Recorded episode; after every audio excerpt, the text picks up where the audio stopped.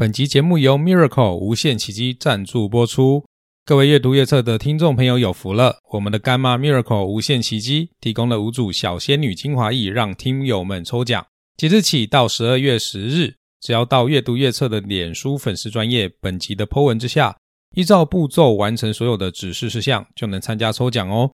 拥有三项独家专利配方的仙女精华液，免费送给你。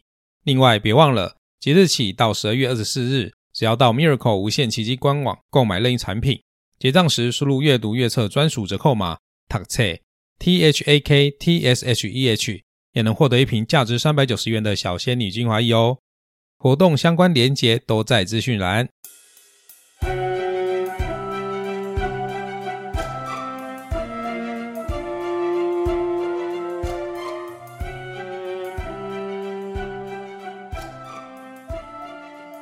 各位听众朋友，大家好，欢迎收听阅读阅测，打给周辉来读册。这一集要和大家一起来读的这本书是东大博士的《考试脑》，简单拿高分，最有效率的科学读书法。这本书呢，在日本的 Amazon 获得了读者平均四点五颗星的好评推荐。那作者这一系列有关脑科学的著作呢，也总共突破了一百五十万本的销售量哦。这本书的作者呢，叫做池谷裕二，他是一位脑科学的研究者。他在一九九八年的时候取得了日本东京大学的药学博士学位，并且在二零零二年担任了两年半的美国哥伦比亚大学的客座研究员。那他的专长呢，就是神经科学和药理学的部分，研究的领域包含人脑的海马体以及大脑皮质层的可塑性。那池谷教授目前是东京大学的药学研究所的教授，同时也担任了日本脑情报通信融合研究中心的研究主任。以及日本药理学会的学术评议员，并且在二零一三年获得了日本学术院的学术奖励赏。池谷教授用非常通俗易懂的方式替我们解析记忆的原理以及高效率的记忆方法。读完之后，你就不会再纠结为什么自己老是记不住事情呢？因为记不住事情的人绝对不止你一个。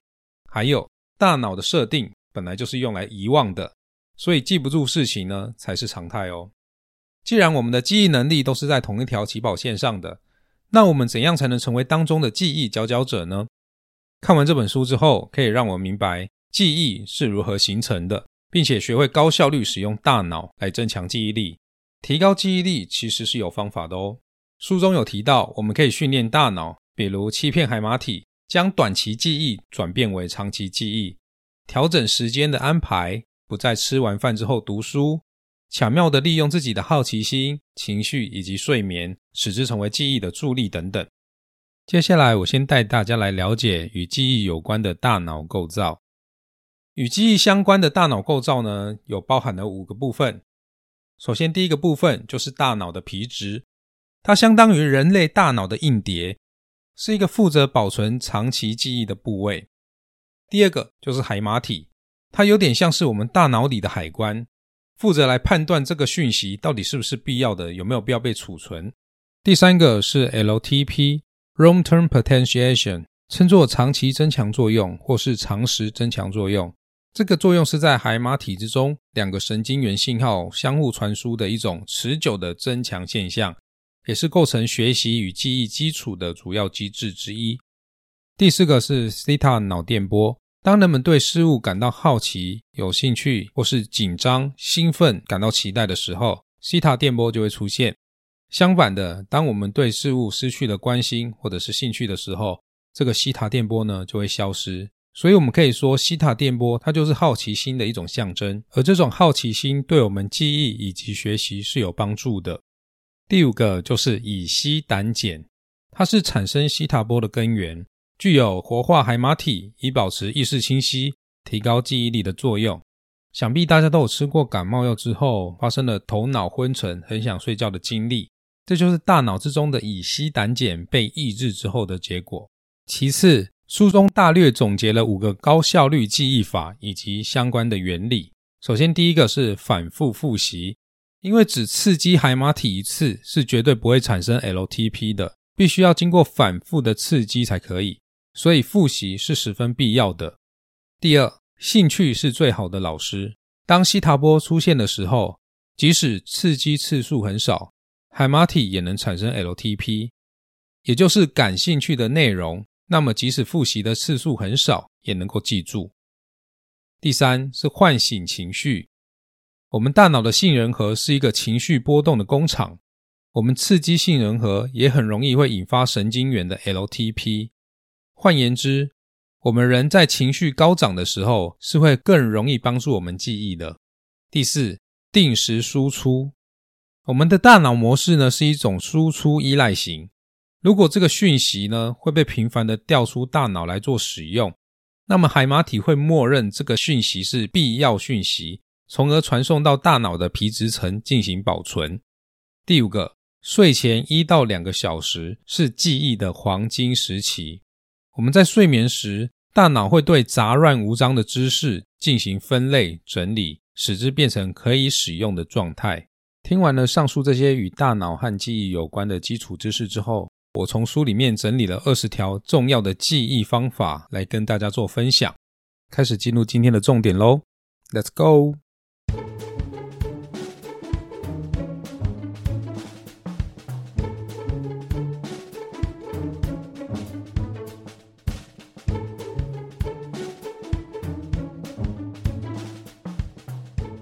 首先，第一点。就是要设定合理的目标，因为当我们达成目标之后，会带来成就感，而这个成就感呢，会适当的刺激大脑之中叫做 A 十的神经，因此会让我们产生快乐的情绪。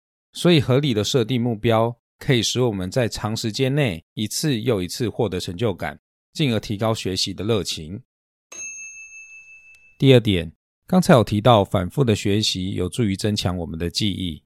所以我们在学习任何东西的时候，都要规划出预习的时间、学习的时间以及复习的时间。这三个使用的时间比例呢，分别是四分之一比一比四。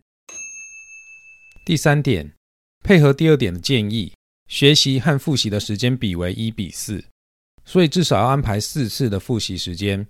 而作者建议的复习时间安排如下：第一次复习安排在学习之后的第二天，第二次复习。安排在第一次复习的一周之后，第三次复习安排在第二次复习的两周之后，而第四次复习呢，则是安排在第三次复习的一个月之后。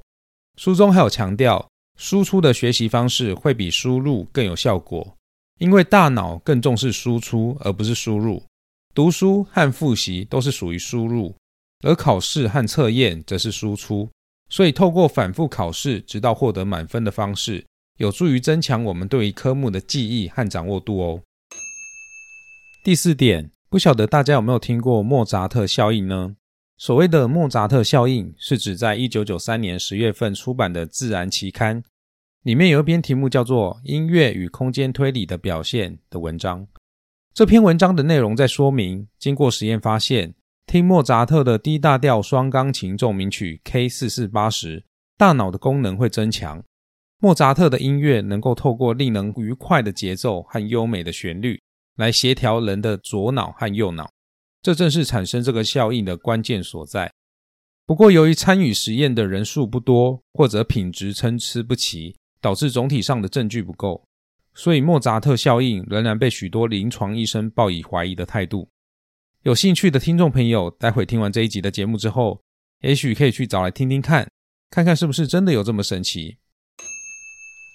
第五点，作者说，当我们受到的教育越多，好奇心就会越强。如果我们经常把“好无聊啊”这句话挂在嘴边，相当于向世人宣告自己是一个无知的人。学习也是如此，即使刚开始感到很无聊，也请大家稍作忍耐，坚持学习下去。只要坚持住，就一定能够发现学习的有趣之处。到那个时候，我们的大脑之中就会自然的出现西塔波了。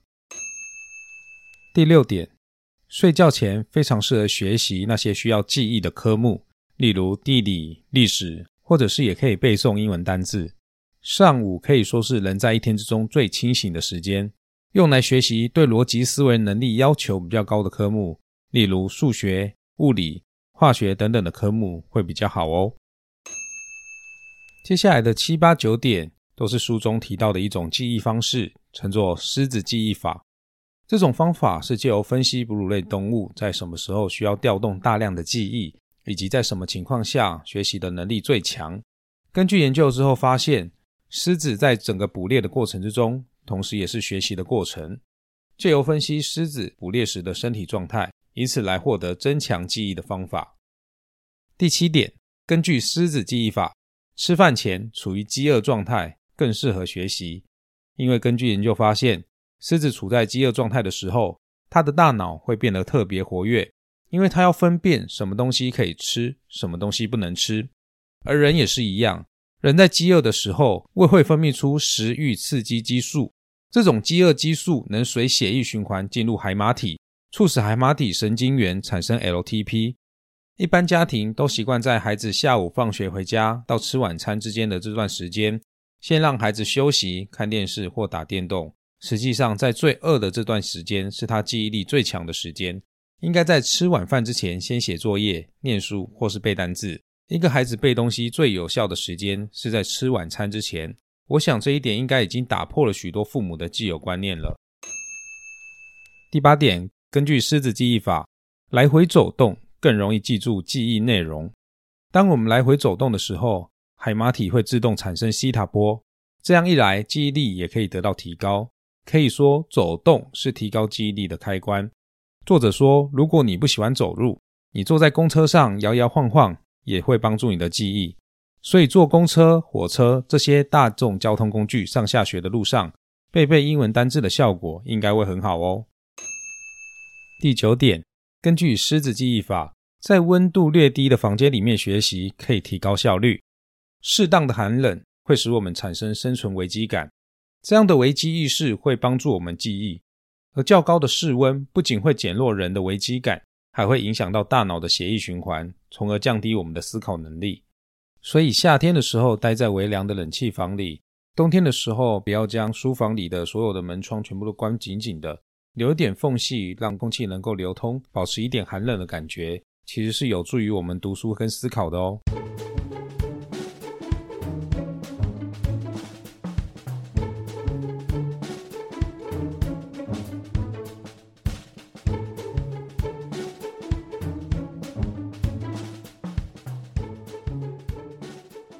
第十点，如果你很早就决定今天要睡午觉，那么应该在午睡前的这段时间赶紧学习。不管是午睡还是晚上睡眠，都有助于大脑整理杂乱无章的知识，提高记忆品质。睡眠是形成记忆之中非常重要的一个要素。人的大脑有一个特点，那就是不需要休息。当我们睡觉的时候，都是在休息眼睛、肩颈、背部、手背这些身体肌肉的部分。而大脑的海马体其实仍然在工作。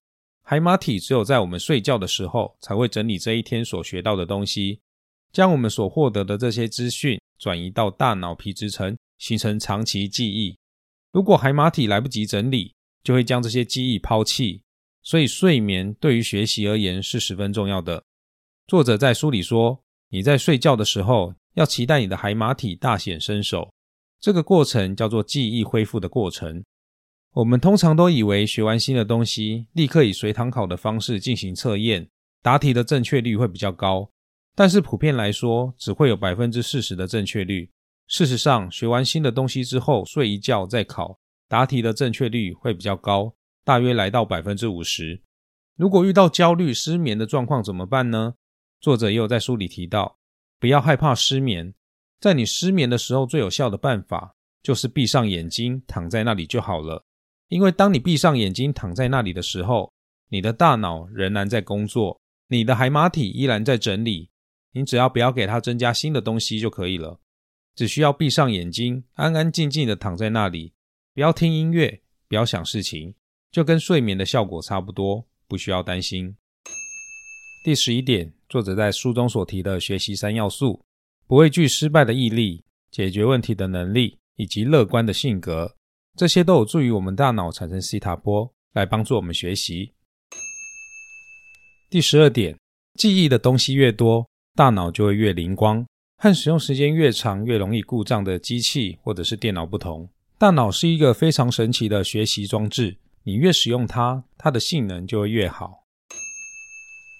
第十三点，当你感觉科目太多、无所适从，连一门科目都学不好的时候，请先集中时间学习一门科目，并彻底掌握。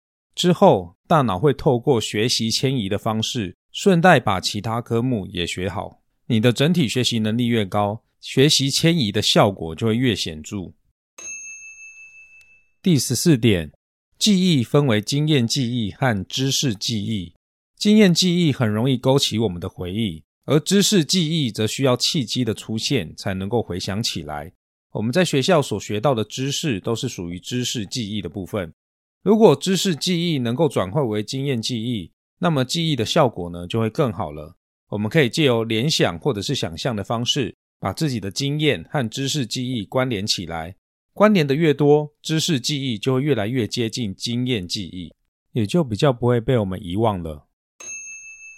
第十五点，你想记住哪些讯息，就把那些讯息讲给自己的朋友或者家人听，这就是形成经验记忆最简单的方法。同时，这也是属于输出的一种方式，也能够加强你的记忆。第十六点，大脑对于来自手指或者是舌头的讯息十分的敏感，因为手指和舌头的神经元在大脑中所占的比例很大，所以使用手指是一种有效刺激人脑的方式。第十七点，在书里有一个叫做“记忆三兄弟”的金字塔结构。最下面的那一层是方法记忆，而在中间的那一层是知识记忆，最上面的那一层呢，则是经验记忆。知识记忆和经验记忆是用头脑来记住的记忆方式，而方法记忆则可以说是用身体来记住的记忆方式。知识记忆和经验记忆可以用 “what is” 来说明，相对的方法记忆则可以说是关于 “how to” 的记忆。知识记忆可以透过语言向他人传递。而方法记忆则是必须透过实践才能掌握的记忆。第十八点，记忆的类型会随着年龄不同而发生变化。每个年龄段都有该年龄段所擅长的记忆类型。在小学阶段，一般采取死记硬背这种机械式的记忆方式就足够应付考试了。但是到了国高中阶段，用理解性的记忆方式，透过逻辑和原理记住知识，才能产生更高的效率。所以上了国高中，如果目光老是停留在过去，总觉得自己还能靠死记硬背的方法取得好成绩，那么将来可能会输得很惨哦。第十九点，大脑的成长模式，我们可以把它区分为暴风雨前的宁静和突然的爆发这两种。所谓暴风雨前的宁静，是指大脑需要经历长时间不断读书学习来累积学习量。这段时间你会觉得看不到什么很大的成果和进步，但是只要耐心撑过这段让人灰心丧志的时期，一旦累积到足够的学习量，大脑就会产生倍数的成长，也就是突然的爆发。所以即使现在还看不到效果，但是只要能够持续使用大脑，大脑的基础能力就会得到稳步的提升。第二十点，现实中从开始学习到出现效果。至少也需要三个月的时间。只要积极的持续努力，大脑就不会背叛我们。这和无法预测成功或是失败的赌博不同，因为这项付出是一定可以看得到成果并取得回报的。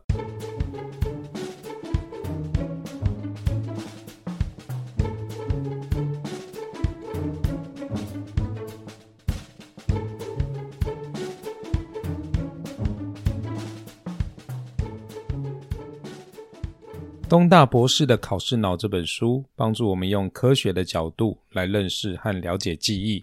如果今天这本书的内容可以帮助到你，或是你对于书里提到的任何一种增强记忆和帮助学习的方式感到兴趣，那么不妨赶快跟着试试看喽，说不定会有意想不到的收获哟。这里是阅读阅测，很高兴今天又跟大家一起读了一本好书。如果你对于我们节目有任何的建议，欢迎到 Apple Podcast 留言告诉我哟。我是老维。我们下一本书见，拜拜。